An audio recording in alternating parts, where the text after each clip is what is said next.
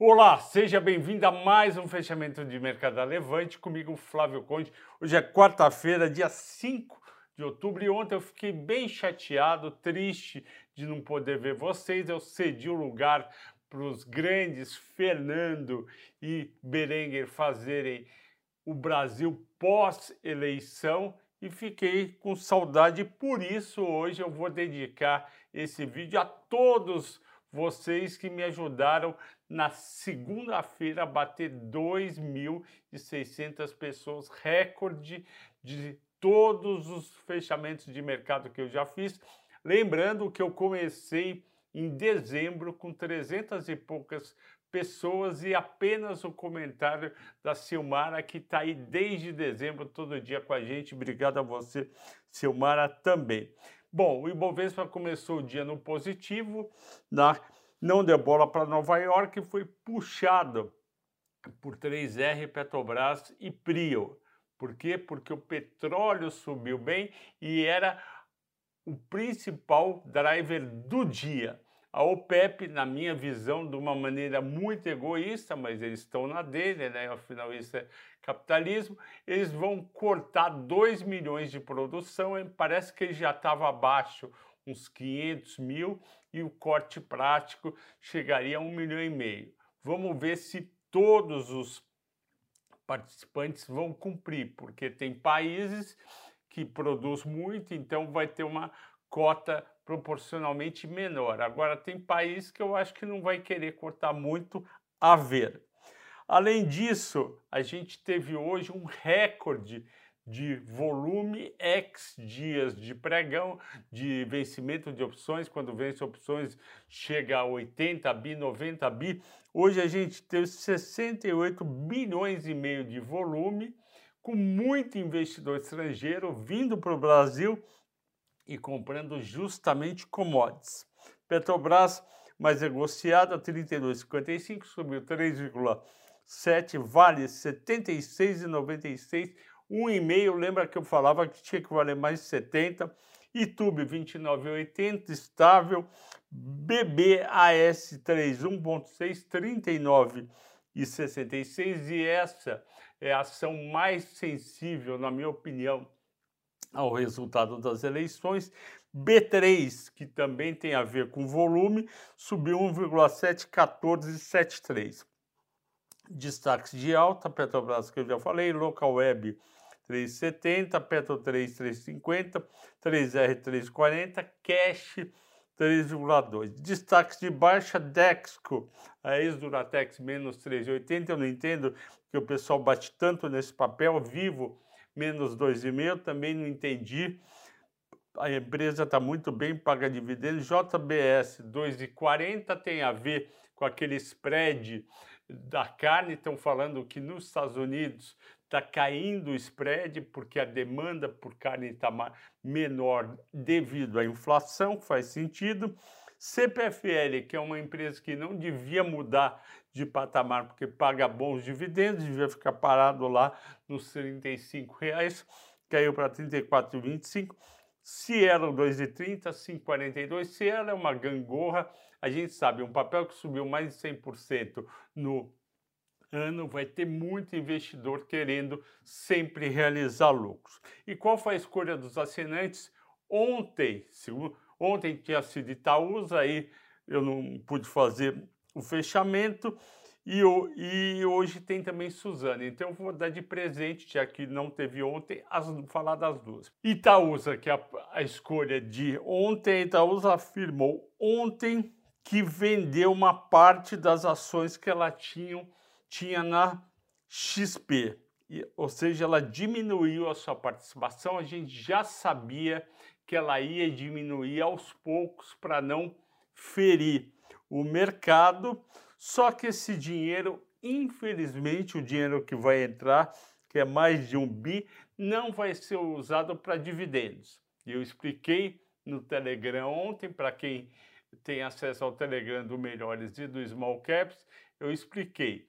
O Alfredo Setúbal, que é o CEO da empresa, disse recentemente, acho que foi em junho, que não adiantava esperar que os dividendos de Itaúsa fossem na casa dos 70%, 90%, como foram acho que em 2019 e 21, por conta de uma situação sui generis que eles não estavam investindo em nada significativo, eles puderam distribuir bastante. Ele falou o seguinte: nos próximos anos, provavelmente até 2025, eles vão distribuir o mínimo, 25%. E depois de 2025, passam a voltar naquela casa dos 40%, 50%. E por que o mínimo? Porque eles estão fazendo investimento em várias empresas, principalmente no setor de saneamento na Egeia.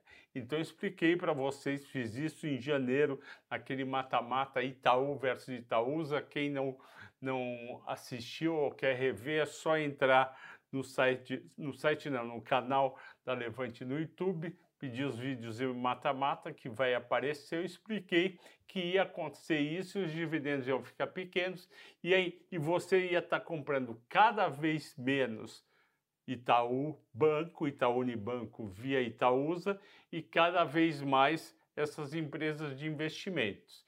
Então, não adianta se animar com essa questão dele ter vendido o XP, que ele não vai dar o dinheiro para a gente que é acionista da companhia. Então, eu continuo firme em Itaú e não Itaúsa. Suzano hoje anunciou que conseguiu 2,3 bilhões de reais do BNDES, não abriu o custo, nem, os, nem o BNDES abriu, mas deve ser um custo bem baixo para financiar vários investimentos. O que, que acontece? Suzano, eu gosto bastante de Suzano, eu acho a Suzano uma baita companhia, só que ela tem duas coisas que incomodam o mercado. Primeira coisa, ela tem uma dívida líquida muito alta, de 55 bilhões de reais para um valor de mercado de 62 bilhões. Sempre que uma companhia tem um valor de mercado pouca coisa maior que a dívida líquida, é sinal que aquela dívida líquida está roubando valor do total da companhia, porque as companhias são precificadas valor de mercado mais dívida. Quanto maior a dívida, menor o valor de mercado e vice-versa. Para você ter uma ideia, eu vou puxar aqui a Vale 3. A Vale 3 tem 362 bilhões de valor de mercado e 28 bilhões de dívida, ou seja, uma dívida pequena em relação ao mercado. Vamos ver a Petrobras. 409 bilhões de valor de mercado, 180 bilhões de dívida líquida. Também o valor de mercado é bem maior do que a dívida e já foi muito pior. O que, que fez quem entrou, que foi o Pedro Parente na época do, do, do governo Temer, o que, que ele fez? Ele entrou, começou a desinvestir em vários negócios que não eram core e começou a pagar dívida, criou valor para o acionista. Petrobras subiu 22% em 21 e 64% em 22. Com a Suzano isso não ocorre, porque sempre que acaba um plano de investimentos grande e a companhia vai começar a receitar mais e ter mais fluxo de caixa e mais dinheiro livre para reduzir endividamento, a empresa entra em outro investimento e cresce. Se você conversar com a empresa, provavelmente a empresa vai falar: não, mas é que é oportunidade, porque o mercado está crescendo, então eu preciso investir. Só que o valor do investimento não chega nunca, ou chega muito pouco no acionista. Eu gostaria, eu já falei várias vezes, de ver a redução dessa dívida que criaria valor para o acionista. E além disso, os investidores estão preocupados com a queda do valor da celulose no mercado internacional e isso está se refletindo no preço das ações. Tanto é que as ações caíram de R$ 64,00 dia 18 de março para R$ 46,90 hoje. Eu fiz aquele mata-mata de papel celulose, que eu agradeço a todos de terem assistido, porque foi o recorde dos programas aqui da casa, 28 mil visualizações. Eu falei, nesse preço, na época eu acho que o preço estava em torno dos seus 40, 50 reais, eu falei, nesse preço não vale a pena, a 44 seria o preço justo. Agora, se o preço justo é 44, eu vou querer comprar no máximo a 40. Então, é uma pena, e os analistas que cuidam muito de perto do setor estão preocupados e não estão recomendando a compra, a maioria deles de Suzano e gestores também, ok, pessoal? Agradeço a todos que vieram assistir hoje, ontem não teve, eu lamento, estava com saudade de vocês. Escrevam nos comentários, um abraço para todos, bom descanso.